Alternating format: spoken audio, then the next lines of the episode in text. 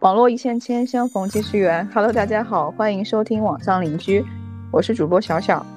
本本期呢，我们特别邀请到了一位嘉宾王焕同学，啊，来和大家一起聊聊关于搞钱的话题。那我们先请我们的嘉宾王焕来跟大家做一个介绍吧。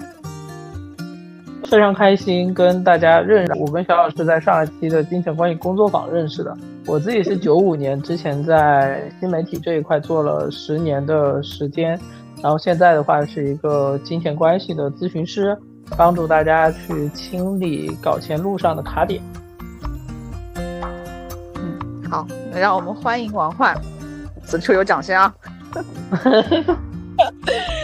OK，呃，其实，嗯，就是我上一次是参加了王焕同学组织的一次线下活动嘛，就是我觉得他的。呃，整体体验下来流程还是非常棒的，而且就是王涵同学输出的一些关于金钱的关系，呃，关系之间的一些呃观点呢，我就是非常就符合我当下的一个境呃一个现状吧。所以就这一期特特别邀请我们的王焕同学来跟我们一起聊聊关于搞钱的话题。那其实，在开启这个正式的话题之前呢，我其实有一个问题比较好奇，因为可能王焕之前也是从打工人转化到现在一个自由工作者嘛。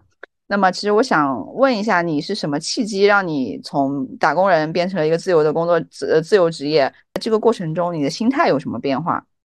这个过程当中，其实是二一年的十二月份的时候，当时就有一波裁员，然后拿了 N 加一。在这个过程当中，二二年刚开始的时候，就处在一个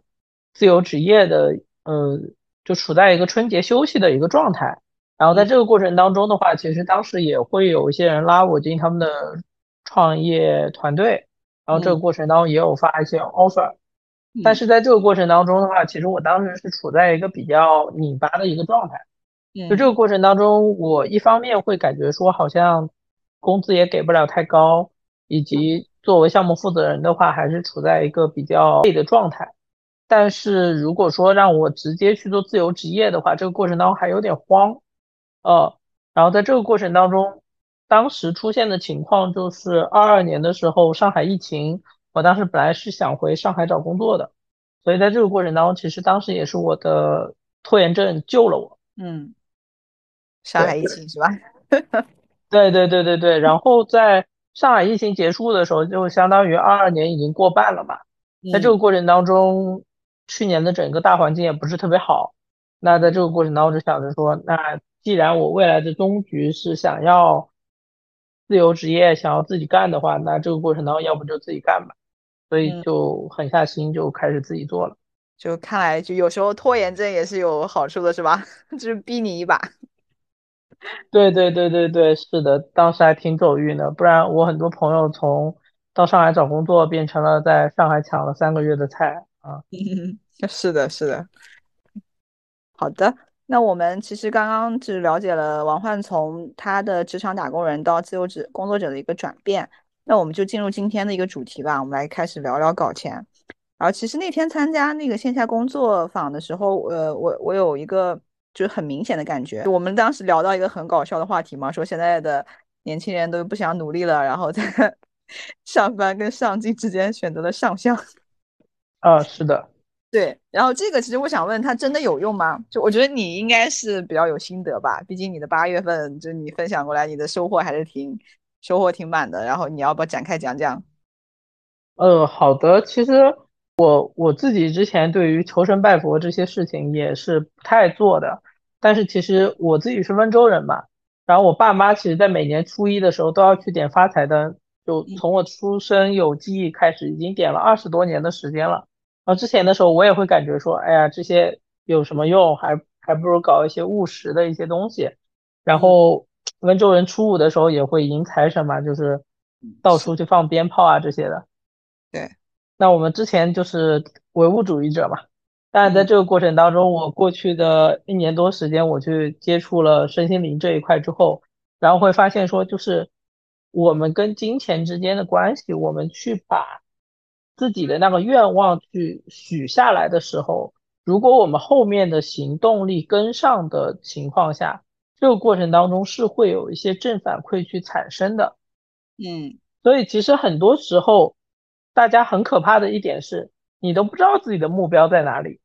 然后你只是每天把搞钱挂在嘴上，那这个过程当中你是肯定赚不到钱的。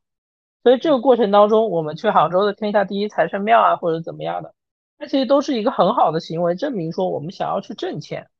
嗯，那在拜完之后回去之后，我们去拆解一下，比如说这个月九个月九月份的搞钱的目标是怎么样的，这样去行动起来。所以它一定程度上是有价值的，比单纯的在家里躺平或者怎么样，他至少做了一下仰卧起坐。对，是的，就是挺有感触的嘛。就前段时间还跟我一个呃前同事聊，就是他去拜佛嘛，他在拜佛之前买了一彩票。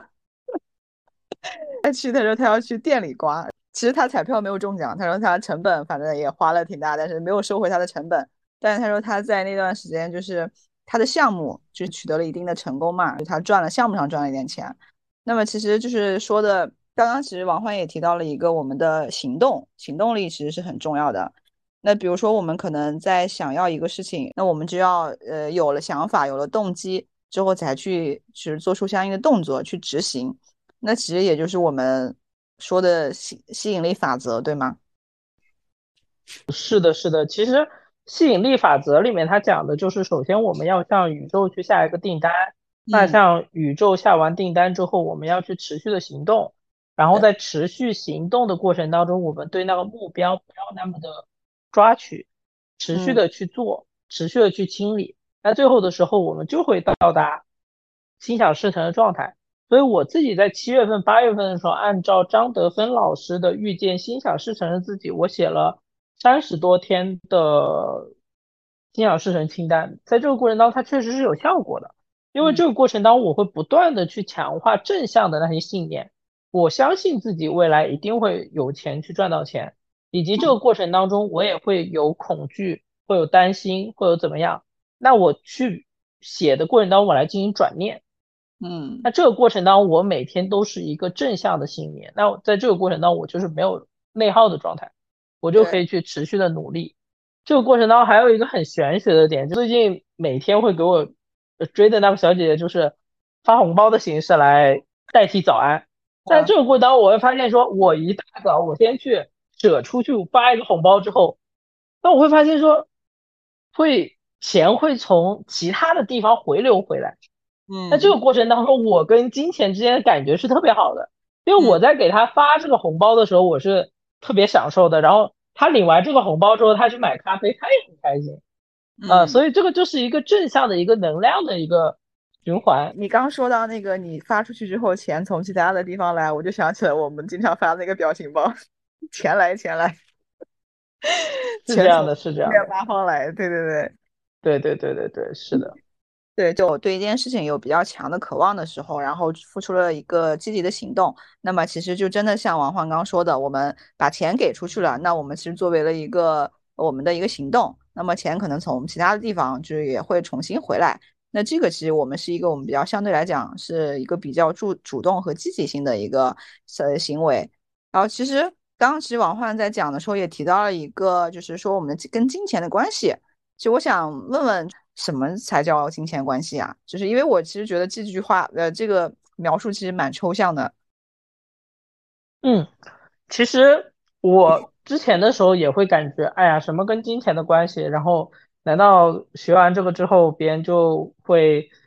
带你搞钱或者怎么样吗？这样的巴拉巴拉的，因为它本身就是一个很玄学的一个东西。因为我们之前的时候就是人际关系啊这些的。但这个过程当中，其实我之前是有找咨询师帮我去做过了，大概是半年之前。在这个过程当中，其实他帮我看见了，说我之前对钱是有评判的，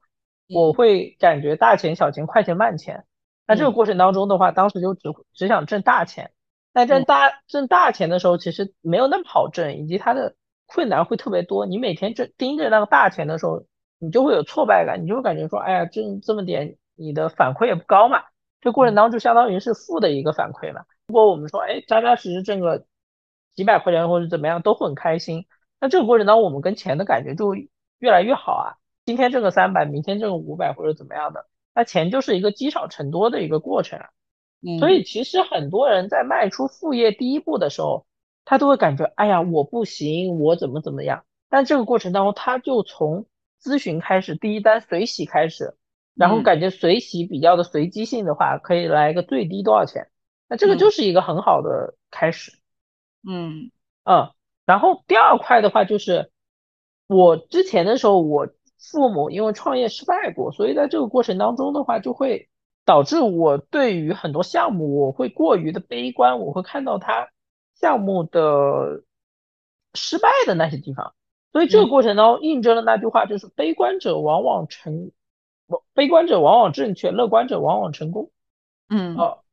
对，所以我们跟金钱之间的关系其实是源于我们的原生家庭，我们父母跟钱之间的关系，以及我们跟钱之间的认知。在这个过程当中的话，其实小狗钱钱啊，有钱人是怎么想的啊这样的书。另外的话，就是我们所在的社会环境，会让我们形成对于钱的认知。啊，嗯，对。就拿我自己来讲，可能我我感觉就是金钱的关系，我不理钱，钱不理我，啊，就是这种感觉。因为可能现在我还是目前还是在职场中嘛，就是职场打工人的身份。那可能其实那天也线下来分享的时候，我们也聊到这个问题。那可能我的主业的呃就是来源还是就是我的工资嘛，对。然后所以这样子的话，其实相当于是一个比较单一的一个收入的渠道。那今年也是会就是在探索更多的一个副业的渠道。然后像之前我们聊到的，就说我们怎么去打开我们的一个金钱关系。然后刚刚其实王焕讲到的，是一个是我们原生家庭，还有一个是是什么来着？呃，就是原生家庭，然后我们对于钱的认知，还有在社会所经历的环境，就是我们的人际关系啊这些。对，其实刚刚提到那个认知这一点，我真的就是非常的赞同，因为刚开始我因为我现在其实在也在做那个财富流的沙盘教练嘛。呃，就是我刚开始接触到这个游戏的时候，因为第一次玩，我是第一次玩的时候，就是我感觉那个盘的，就是特别反映我当下的心情，就是当时的心境，就我一直在努力的抽副业，抽副业的卡牌，就是想努力的攒我的现金流，就自己非常的累，嗯，但是其实真正的没有，并没有攒攒到很大的一个被动收入。后面我再去玩它的时候呢，就是我会了解到了更多其他的一些方式。就比如说一些金融啊，是一些呃企业啊，是一些其他的一些方式，或者是跟别人一起去合作，就是因为可能刚开始大家都会觉得单打独斗，就我要靠我自己。那其实，在整个过程中发现合作，或者是跟大家一起去互利共赢，那么你的赚钱的速度其实是会更快的，而且你的硬的杠杆是会放大。那所以这个我觉得就是知识非常重要。可能你如果没有看到这种操作方式，你永远都会沉浸在属于自己的那个。那个世界里面没办法去把整个的一个内容去扩大。对这个我还蛮认可的，因为我自己是温州人嘛，所以我爸妈从小教育我们的就是打工是不可能的，未来一定是要自己做老板的，嗯，所以这个其实也是植入到我们潜意识里面的。所以这个过程当中，比如说我在打工状态的时候，我就会看我们公司的底层逻辑是什么，是怎么搞到钱的，然后最核心的部门是什么。其实我在职场里面升职加薪也是比较快的，就是我我会一直在盈利中心，而不是在成本中心做什么交付啊怎么样的巴拉巴拉的这种东西。对你说到这个盈利中心跟成本中心，其实有挺深的感悟的，因为不是最近也大环境不好嘛，就每个部门其实都在裁人，就是公司也在裁人，那可能他优先裁的就一定是那种就是一直在就在消耗我们的资金、消耗成本，但是并没有带来什么收入的一些。业务部门是要先去下手的，对，所以其实王焕刚提到这一点，我觉得在我们就算我们作为职场打工人，其实也是一个比较可以学习到的一个技能点，就了解公司赚钱的底层模、底层逻辑，然后尽量的能在盈利相相对来讲就是比较盈利的部门。是的，我身边的朋友就说我像一个金钱探测器一样，会发现非常多的商机，然后我也会很耐心的去跟一些店员去聊啊这些的。嗯，所以就我会感觉整一个大环境当中，那种比如说五百万、一千万的这样的机会可能越来越少了。但是对于普通人来说，三十万、五十万、一百万的机会还是有的。在这个过程当中，我们更加的有耐心，然后去做好手头上的这些事情，两年、三年的时间一定会收获回报的。对，其实可能好多人就是我们刚刚前面也聊到嘛，就好多人可能是提到赚钱，说我一定要赚大钱，我看不上一点点小钱。就比如说三五百，我可能看不上，但是其实，呃，你如果转换一种思维，那我三五百我还能去吃一顿火锅，对吧？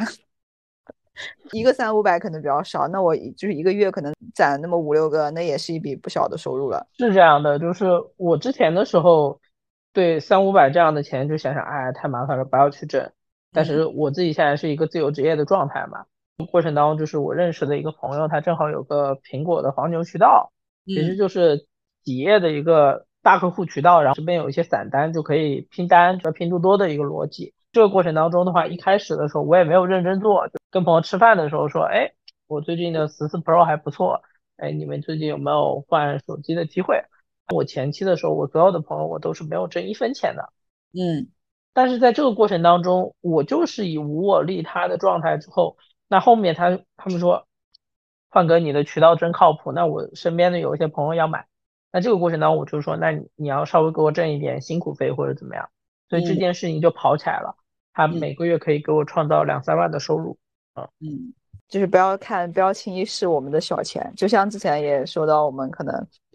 一些小的机会嘛，嫌它麻烦不去做，但其实其实我真的执行起来，或者把它跑成一定的渠道标准化的一些流程的话，在日积月累中，其实它也能积攒出一笔不小的财富。就我们刚刚聊到，我们说之前看不上小钱哦，现在开始有意识的去注意小钱，这个其实是我们一个对金钱观念的改变嘛。那其实想再想问问王焕，就是我们想，人是先改变了金钱的观念才变得有钱呢，还是有钱之后的金钱观念才改变？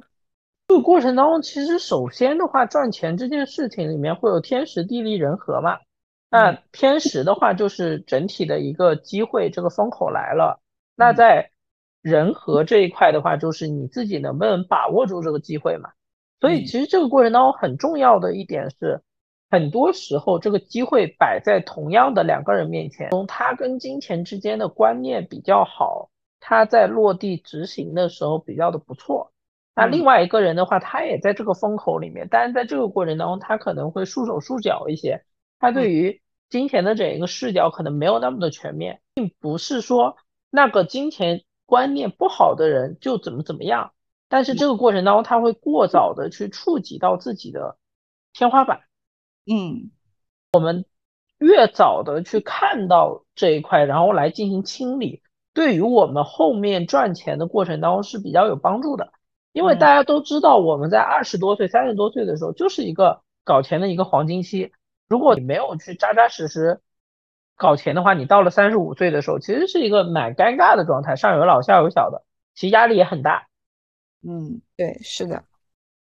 那其实我们在前期其实要把我们的金钱观念去进行一个梳理，然后去进行一个改变，然后再去进行一个执行，这样才能我们更好的处理好跟金钱之间的关系，然后才能做到钱从四面八方来，对吧？对对对对对，不然的话就是如果金钱这一块的观念没有清理，就是他他会挣钱会挣得很累，他就感觉说只有辛苦才会挣。才能挣钱或者怎么样的，这个很可能会陷入到低水平的努力啊这样的状态当中，然后也会抱怨怀才不遇啊各种各样的，嗯，对，是。那其实讲到这里的话，那我们是还想问一下，我们怎么样才能做到更好的搞钱呢？呃，更好的搞钱的话，其实是可以看一下，就是我们父母对钱他的态度是怎么样的，以及小时候他们跟我们讲的一些。关于钱的话语是怎么样？那我像我小时候就讲说，哎，我们家里面没有太多钱啊，我们家财运不好啊，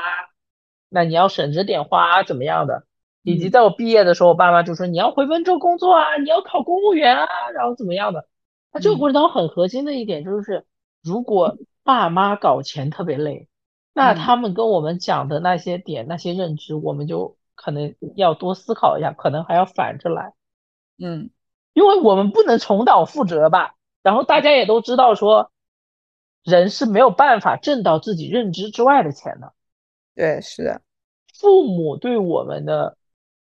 金钱的那种限制，一定要来觉察一下。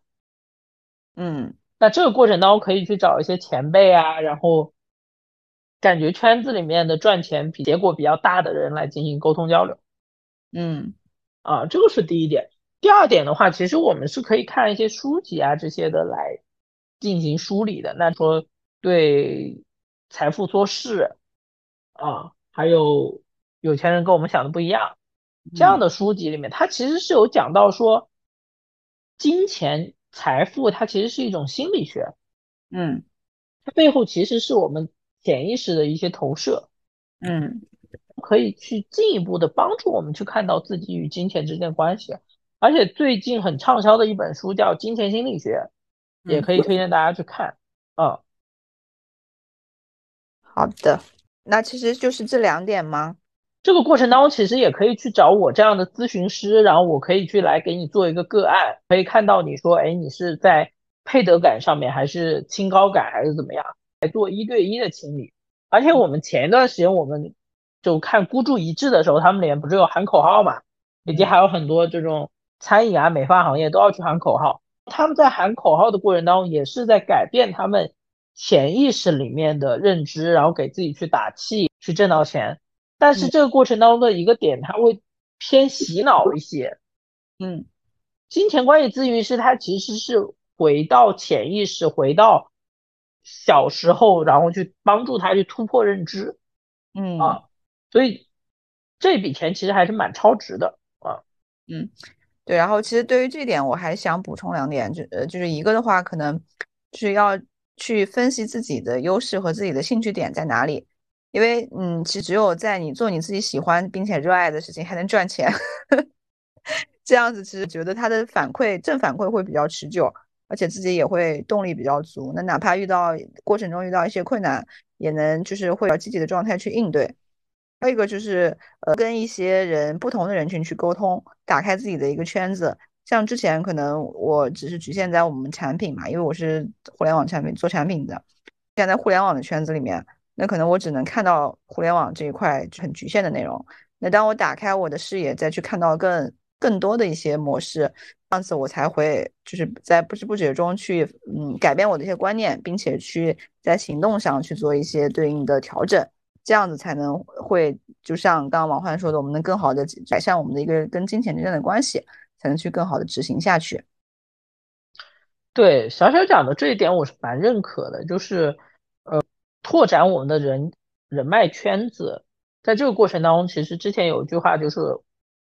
我们的财富等于所在人群圈子的那个平均值嘛。在破圈的过程当中，是可以看到别人搞钱的方式，格局打开的形式。我在过去的十年时间非常好的一个点是，在我十八岁到二十八岁的过程当中，我的人际圈子特别的广，我微信里面有八千多人。然后在我十八岁的时候就开始跟很多八零后来进行交流，然后围绕着我对于工作、对于金钱这一块的困惑，他们会从一个过来人的角度会给我提供很多的反馈。这个过程当中其实是我一笔很大的财富。嗯，对，是的，这一点我真的很赞同，因为我今年也确实在这方面上面就有意识的去拓展嘛，然后其实还帮助是蛮大的。好的，那我们到我们对金钱的关系，是我们开始觉察，觉察到我们要去呃处理好跟金钱之间的关系。那我们又在进行了一些深入的思考，那什么是金钱关系？什么影响我们的金钱关系？那我们在进入呃听了这一系列的分析之后呢，其实我就觉得下一步可能最重要的一个就是我们要做到知行合一。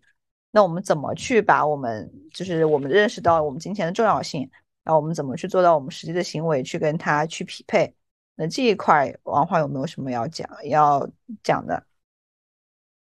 呃，过程当中，首先第一块的话，就是我们前面讲的去突破我们的信念，要去把跟金钱之间的负向的那些信念去清理掉。春节的时候，跟我妈妈还有一段挺有意思的对话。在春节的时候，我妈妈就说：“哎，我们家财运真不好，赚钱特别的难，或者怎么样。”如果我之前没有学这一块的话，就被我妈带跑了，然后这个信念就进入到了我潜意识里面。我们家赚钱就是很累的，很辛苦的，然后财运也不好。我带着这个信念去搞钱的话，就会很累很辛苦啊。我妈妈讲的一点，其实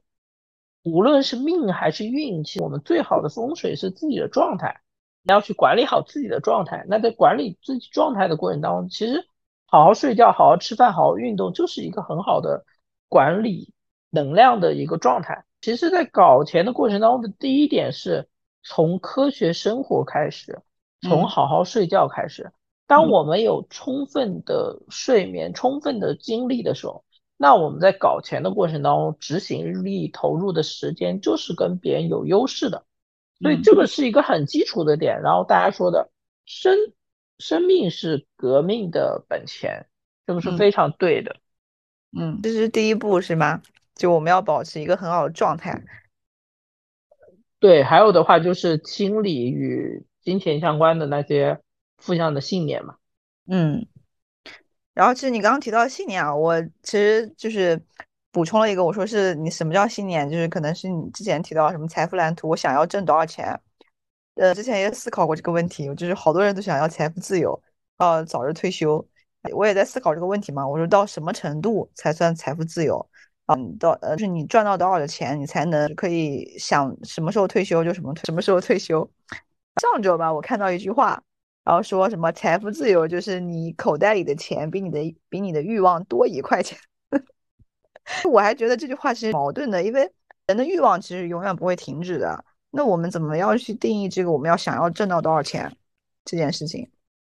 呃，过程当中我会感觉就是以阶段性的目标，比如说三到五年，你想要达到什么样的生活成果为例，就是我今年二十八岁，还有两年三十岁，但三十岁的过程当中，我需要去成家立业，需要去买房子，然后我需要有一定的储蓄。那在这个过程当中的话，可能我自己可能是一个比较模糊的状态，不会可以去向我身边的人来请教，买房子要需要多少钱，然后结婚需要多少钱。那后续的生活需要多少钱？那在这个过程当中，我会去把整一个目标去具象化。那具象化之后的话，在这个过程当中，我会去看哪些项目我是可以挣到钱的。就是首先我要有那一张蓝图在那边。那在这个过程当中，我去持续的提升自己的执行力，夯实我正向的搞钱的信念。那负向的那些信念，我来进行清理。那这个过程当中，我们的整一个蓝图就会变大。是虚头巴脑的抛拍脑袋说，哎呀，我要挣一百万，我要挣五百万。其实是从我们想要的生活出发的。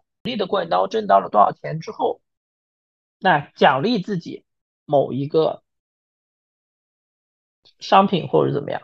嗯嗯，对，就你说这个，我其实很赞同。其实我觉得不仅仅是搞钱，就是我们生活中的任何东西，其实都是就它的底层逻辑其实一样的，就是我要在某一个阶段达成什么样的目标。就我首先得有一个信念立在那里，然后呢，在这个过程中，那我需要做哪些的准备？就我身体上的准备，我心理上的准备，或者其他的一些准备，我去逐步的去拆解。我在某一个阶段我要做什么，去达成我这个目的，然后一点一点的去靠近这个目标。我觉得这个是对，这个是需要终身去学习的一件事情。对，所以他其实也经常会讲战略跟战术嘛。那战略其实的优势是什么？然后我们应该怎么样去分配自己的精力嘛？但这个过程当中，其实很多人他是没有战略思维的，他就是脚踩西瓜皮，过到哪里是哪里，然后每天说，哎，我要搞钱，我要怎么样？然后年初的时候定了一个目标，年末的时候老是没有实现，最后连这个目标都不要定了啊。跟我们去聚焦搞钱的时候，那这个过程当中就在搞钱这件事情当中来进行。突破李笑来讲的一段话是蛮好的，就是注意力在在哪里，结果就在哪里。但是很多人他注意力是集中的，是飘忽的，然后今天搞搞钱，明天谈谈恋爱，或者是怎么样的。那这个过程当中，钱肯定没有办法去靠近他呀。以及在李笑来的《通往财富自由之路》里面，他开头讲的就是我们要一百百分之二十的去。相信自己未来能够有钱，那在搞钱的过程当中，那百分之二十没了，我们还有百分百的机会。财富蓝图的过程当中，这个信念的过程当中，是对于自己未来有钱的那个笃定，是力量感以及清晰明确。嗯，是的，就是一个给自己一个积极的一个一个一个动力，然后去不断的去执行。是的，嗯。那其实，呃，我们讲到了我们的信念嘛。那我们在执行过程中可能会遇到很多的问题，呃，可能会遇到困难。然后就是，如果我的信念感不强，那我可能我的就会被受到影响，我会沮丧。那这样子，我们如何在这个过程中保持我们对他的注意力，并且始始终的保持在一个较高能量的状态呢？点就是，呃，过去疫情三年的过程当中，有比较多的。抑郁、焦虑的情绪在里面，而且其实多时候在搞钱路上的大家其实不是不努力，然后在这个过程当中会有比较多的自我批判。想讲的第一点就是，如果感觉到自己最近这一段时间不开心或者怎么样的时候，其实可以把搞钱这件事情先暂停下来，可以先去做令自己开心的事情、喜悦的事情，先让自己的状态调整下来。嗯，去爱自己，这个是非常的重要的。嗯。然后第二块的话，就是在做项目的过程当中卡住的时候，可以去楼下逛逛，可以跟朋友去聊一聊，去流动一下。有些时候不要那么的死磕，可以先暂停下来，去换一个环境，换一个状态，再去思考那件事情。那第三块的话，其实就是嗯，冥想，还有像心想事成清单这样的方式，都是比较好的，可以去。帮助我们提升能量的状态。嗯，我理解这样是是不是一个，比如说我们可能我们的主线任务是赚钱，那我的终极目标就是要赚到钱。那其实在这个过程中还有一些支线的一些任务。那比如说可能我在这个主线的过程中我遇到困难了，哎，那我先稍微歇一歇，我去看看，我去什么爬爬山，看看山，跟看看花之类的，就调整一下我自己的心情。然后等到我的状态回来的时候，我再去。聚焦到这个事情上面，这样是会有一个就是一松一紧一紧的这种状态嘛？那这样子会才会走得更远。我这样理解是 OK 的吗？是的，就是我希望大家就是在搞钱之前，他更重要的价值排序其实是健康跟快乐。嗯，如果我们的赚钱是建立在。不健康跟不快乐上的这件事情是不可持续的，嗯，所以在过去的时候就会出现很多互联网九九六的福报，嗯，然后挣的那些钱最后都给了医院，嗯，所以我们不要本末倒置，搞钱的这个过程它是服务于我们的生活的，嗯，改善我们的生活，让我们过上自己想要的生活，嗯，所以这个过程当中的张弛有度，以及说周末的时候跟朋友去聊。去聊天、去玩、去爬山，都是很好的放松的行为。当我们放松之后，的能量是可以回升的。我们处在松弛状态的时候，其实解决问题的效率是更高的。嗯，对。所以精力的核心是关注自己的状态，而不是很多时候一味的去拼时间。嗯，对，这一点我其实真的非常赞同。我。嗯，之前有一段时间就加班特别严重嘛，每天都加班的很晚，然后大家都已经天黑的那种，就是回家反正就倒头就睡，就整个状态就特别差。然后一天我就想特别想看电影，那那天我就没有加班，我直接下班就走了。我去看完电影，看完电影之后去，嗯，就还能就下班能看到晚霞，然后看了个电影，看完电影我还能就是再去小区里跑跑步，然后我还能回家再做个晚做做个第二天带的饭。我在那一天，我突然觉得，我说原来我不加班，我可以每天做这么多事情，就而且那种状态完全不一样，就跟你在办公室卷到半夜十一点、十二点那种状态完全不一样。就是我有我真正的去把我自己就是入到我的生活里，那一刻我觉得其实真的就是我跟工作是要有一个平衡的过程，我们不能完完全全把自己投到工作里面，那这样子我们的生活质量其实也很低。我之前也经常跟我朋友开玩笑嘛。我说，其实，那你工这么努力工作是为了什么啊？就是肯定是为了生活嘛。那你这生活质量都不高，你工作有什么意义吗？对，就是当我们在认真生活的时候，在这个过程当中，其实会有更多的正反馈。然后在我们赚钱的这件事情上的时候，它也会有其他的反馈跟回报。嗯，对，这一点确实是比较重要的。那我们其实刚刚提到，我们在赚钱、在搞钱路上，我们要准备好我们的信念，然后心力也要在不断的调整。那其实最后最最重要的一步，我觉得就是行动。那其实我那天咱俩那天在线下沟通的时候，知道吗？我当前就是缺乏执行力，所以我对这一点还挺想跟你聊一聊的。那像我们平常在这这个方面，就不管可能是搞钱还是其他的方面，我们怎么如何去提高自己的执执行力呢？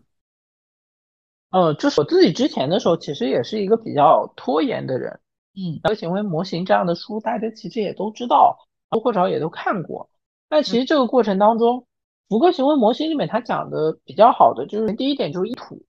我们做这件事情的意图是什么？嗯，那这件事情如果做成功之后，它是不是有一个什么样的反馈，有一个什么样的奖励，也可能是成就感。事情跟我们的热爱是强相关的。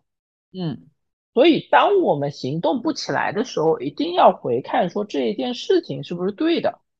嗯，这个过程当中的意图是不是要澄清一下？它设置的奖励是不是可以去提升？嗯，那在第二块的话，就是能力。能力的话，就是我们既不要高估自己的能力，也不要低估自己的能力。如果发现我们自己的能力没有办法支撑的时候，这个过程当中，我们是不是可以通过学习、通过请教的形式来提升能力？嗯，那第三点的话就是反馈。那在反馈的过程当中，有一个很核心的点，就是我们很多时候事情都还没怎么开始做，就想着。这个事情要有一个什么什么样的回报？一想这个回报好像很难得到，不想干了。就像我们前面讲的，我们先把那个小钱去挣到，我们去积累赚钱的感觉，我们去迈出最小的一步。像李松蔚老师讲的百分之五的改变，像微习惯里面讲的，可能今天就看一页书。所以我那天在工作坊里面跟大家讲的就是，你每天多一个番茄时钟，这个番茄时钟就是赚到了。嗯，不急不躁，一步一步的去推进，然后做完每一个番茄时钟之后，可以看一下，哎，自己的产出是怎么样的。那如果疲惫的话，也可以去做自己喜欢的事情来进行放松，怎么样？嗯，就是把它拆分开，然后去不断的实践，然后反馈，然后去更好的下一阶段的执行，不要把他的目标定的太大。你说到这个，其实我觉得，嗯，可能大家在搞钱路上，我觉得最重要的一个阻力，可能就是看不到反馈。看不到反馈就会很容易放弃。像我之前有段时间，呃啊，就就拿一个可能比较投机取巧的例子来讲吧，就我上次不跟你讲，我就就申购茅台嘛。嗯我之前有段时间，对我是吊儿郎当，就是我可能想起来了嘛，我就申购一下，吊儿郎当了一段时间，然后突然中了。当天就是提出来之后转手的话，就是大概差不多赚了六百块钱嘛。就是哦，对，就是那个款刚出来的时候，哇，我当时就觉得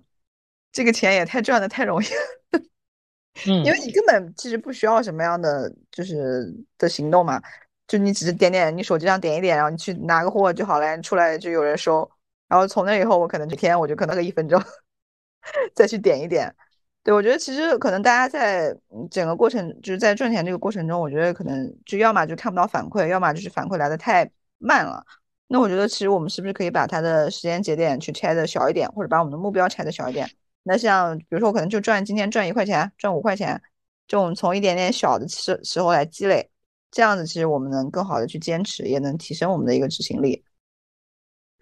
对，就其实我日常的时候在做苹果手机黄牛这件事情的时候，其实我也不是那么的积极。这个过程当中，我也会看自己每天的能量状态。那在这个过程当中的话，如果我今天能量状态非常好，那我就会发一条朋友圈问一下大家会不会拼单。如果我今天其实能量状态有点差，但是我感觉这件事情我还要动一动，那我就会编辑一条文案，然后我一键转发九个人或者十八个人这个样子。其实做事情的时候，我是享受在其中的，我是根据自己当天的状态的，不是说我今天列了一个目标或者怎么样的。在赚钱的过程当中，并不是大家说的他一定是很累或者怎么样的。我们在做从零到一的时候，一定是有一点辛苦的。另外就是。其实有些小伙伴会非常有意思，就感觉啊这件事情没有技术含量，我要去做有技术含量的事情，然后你就不断的从零到一，不断从零到一。是，其实有些时候已经跑顺的项目，持续重复的去做，嗯，在这个过程当中也是一条路，对，不然你在持续做从零到一的过程当中，其实是一个很消耗心力的事情，而且成功率这一块本身也不是那么可以保障的。对，是的，就是你如果，嗯，可能是完完全全在摸黑去探索一条路，这这个过程就是会给大，就是你刚刚提到的会比较内耗，可能就是不会很快的看到结果。那这样子，其实我们当下的状态其实影响也是比较大的。对，这个过程当中，其实还有一点就是，你已经把这个项目从零到一跑完了，那你接下来可能是在一个放大的过程当中，你持续去做的时候，它才有可能性。我们看到在商业上成功的人，他一定是在这个领域当中深耕了很多年，天时地利人和的时候他抓住了。嗯，如果他没有坚持，他今天做一做这一块，明天做一做那一块，三天打鱼两天晒网，这种机会永远不属于他。嗯，对，这一点其实也真的非常赞同。对，然后在这个过程当中，行动的过程当中，还有一块就是遇到挑战嘛。嗯，那有很多人就被挑战打倒了嘛，就感觉，哎呀，没有办法，我不合适，就开始去怼自己怎么样了。所以我们在遇到挑战的时候，其实文思修是特别好的一个方式。哦，首先，思的话就是我们自己去思考一下这个问题的解决方案是怎么样的。看一看我们有没有办法通过自己来进行解决。那我们想到了一些方式方法之后，我们可以一个番茄时钟，两个番茄时钟，我们先去做一做，先去看一看有没有办法解决。如果还是没有办法解决的，那我们就可以向别人去求助。嗯，那至少我们可以做到，在做项目的过程当中，我们是无悔的，我们尽了自己最大的努力。等到我们提前有了自己的思考，有了自己的行动，别人也会更加愿意帮助我们。别人也会感觉我们是一个很落地、很脚踏实地的人，嗯，对。然后还有一个点的话，其实就是我们在搞钱的过程当中会产生很多情绪，很多负面的情绪，哎，感觉今天好累啊，赚钱好难啊，这样的情况，我们要减少去讲难不没，就是当我们去讲好难、不行、没有的时候，其实我们的能量就会被拉低。但是，当我们想要去讲这些话的时候，变成说我决定，我决定今天花一个番茄时钟来做这件事情，那其实我们的行动力会提升。是的，把它拆小，然后不断的做就可以了。其实最简单的一个实践方法。是的，其实还有就一个情绪 A B C 的方法，就帮助我们去突破情绪这一块的卡点。有非常多的小伙伴，他会处在内耗的状态嘛？那这个过程当中，我们觉察到自己有内耗、有恐惧的时候，那在这个过程当中，我们先看一下这件事情的事实是什么。嗯，那我们的感觉是什么？我们可能是恐惧、恐慌的。那我们接下来的行动是什么？嗯，那我们惯性的行动可能，哎，去吃零食啊，或者怎么样啊，摆烂啊，刷抖音啊，这个样子。当我们去把事实、情绪写完之后，我们可以。来看说，哎，能不能我决定去做一件另外的事情？嗯，就可以帮助我们去突破情绪上的卡点，突破情绪上的内耗。其实实践真的是解决内耗的最好的办法。对，就是呃，积极心理学里面的赵玉坤老师，他其实有一本书叫《无行动不幸福》。当我们在不断的迈出小步子，在不断的做百分之五的改变的时候。这个过程当中，我们就会逐渐的心想事成，去成为我们想要的那个自己。只要我们去行动，每天日复一日，滴水穿石，那我们终究会到达想要的生活。嗯，就这本书，我最近也，我刚今天刚开始看这本书。嗯，到时候看，等我看完了，咱俩再沟通沟通。嗯，好呀，好呀，好的。嗯，其实我们也聊了这么多，今天也其实聊差不多了。就是我们从怎么去处，就是我们从开始觉察，我们的深入思考，然后到我们刚刚提到的知行合一去执行。那我们其实已经把我们跟金钱之间的关系其实进行了一个很细的一个拆分。那想王焕对我们的听众还有没有其他一些建议？就大家在搞钱这块有没有其他要补充的建议，或者推荐一点书籍，让大家可以去阅读，或者大家去沟通交流的？这个过程当中，首先第一块就是积极心理学的书籍，像刚刚提到的《无行动不幸福》，还有了了不起的我，常海贤老师的都是非常好的。所以我认为搞钱这件事情其实也是修行，让我们成为更好的自己。所以说心理学的一些内容是比较不错的。那第二块的话，就是我们开头讲的如何去突破财富的卡点。所以这个过程当中，就是对财富做事，然后有钱人跟我们想的不一样这样的书籍，还有呃原生家庭的金钱木马，嗯啊，这个过程当中可以看到说原生家庭这一块对于我们的一些限制啊，然后如果大家有需要的话，也可以联系到我这边，然后可以做一做金钱咨询，来帮你看一下你在你的信念、心力还有行动力上有什么样的卡点。好的，那感谢王焕同学今天给我们分享了这么多精彩的内容。然后后续如果大家有什么想要沟通和交流的问题，可以在我们的评论区进行留言。如果有想要有一些金钱上面的卡点需要咨询的，也都可以联系我们的王焕同学。那最后都祝我们大家在搞钱的路上越走越顺利，然后尽早的实现我们的财富自由。